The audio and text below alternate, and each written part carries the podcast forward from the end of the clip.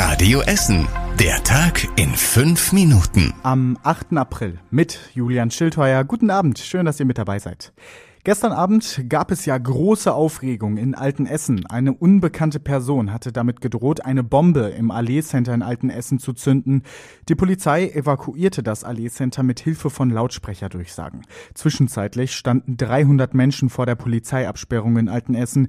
In der Zeit durchsuchte die Polizei das Allee-Center mit vier Spürhunden, fand aber nichts. Gegen 21.20 Uhr wurde das Gebäude wieder freigegeben. Die Mitarbeitenden, die so lange draußen in der Kälte ausgeharrt hatten, durften dann wieder rein und sich ihre Jacken, Schlüssel oder Portemonnaies abholen. Heute hat die Polizei weiter ermittelt, welche Person angerufen und mit der Bombe gedroht hat. Auf Radio Essen Nachfrage wollte sie aber nicht sagen, ob es sich um einen Mann oder eine Frau gehandelt hat. Die Ermittlungen dauern an und die Polizei hat keine neuen Hinweise. Die Lage am Impfzentrum in Rüttenscheid soll sich in den nächsten Tagen etwas entspannen. Immer wieder habt ihr uns berichtet, dass ihr trotz Termin lange vor dem Corona-Impfzentrum in Rüttenscheid warten musstet. Unser Radio Essen Stadtreporter hat gestern mit dem Leiter des Impfzentrums, Jörg Spors, gesprochen.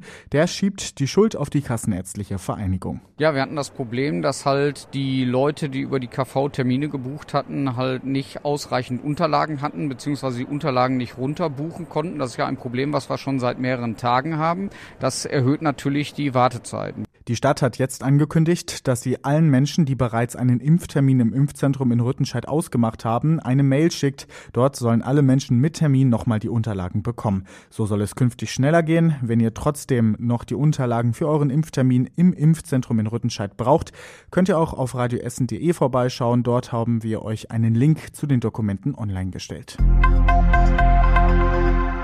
Und es gibt noch eine weitere Corona-Nachricht bei uns in Essen, bevor wir gleich zu anderen Themen kommen.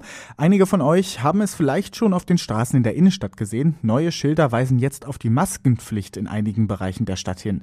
Die Stadt hat in dieser Woche damit begonnen, diese Hinweisschilder aufzuhängen. Die weißen Schilder hängen jetzt überall auf der Limbecker Straße oder auch auf der Kettweger Straße.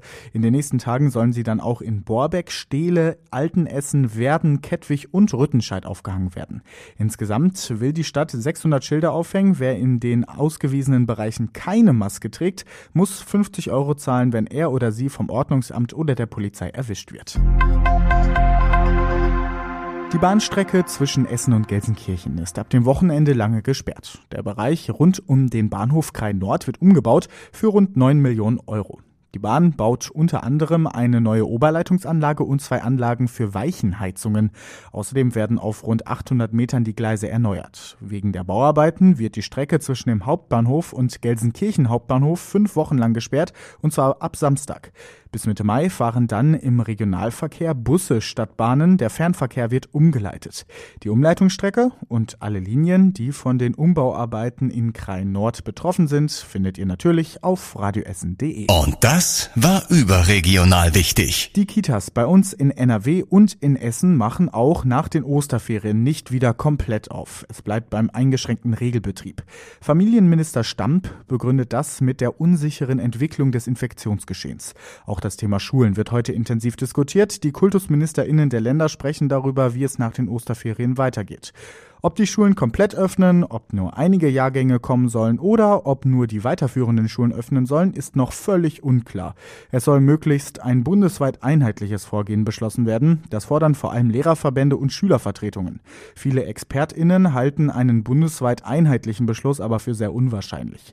Nach der Kultusministerkonferenz will NRW-Schulministerin Yvonne Gebauer nochmal darüber beraten, wie genau es jetzt in NRW mit den Schulen weitergehen wird.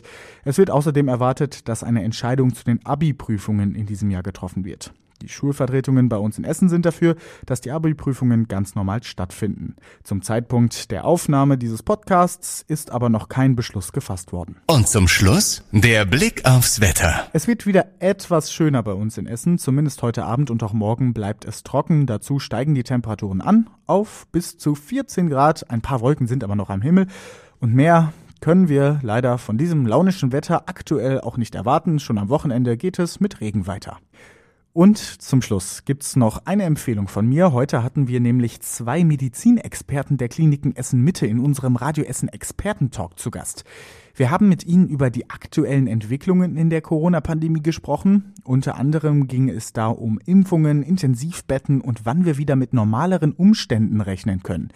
Könnt ihr alles nochmal nachlesen oder auch nachhören auf radioessen.de, wenn ihr wollt. Die nächsten Nachrichten aus Essen gibt's morgen ab 6 wieder im Programm bei Radio Essen und bis dahin wünsche ich euch einen schönen Abend. Das war der Tag in fünf Minuten. Diesen und alle weiteren Radio Essen Podcasts findet ihr auf radioessen.de und überall da, wo es Podcasts gibt.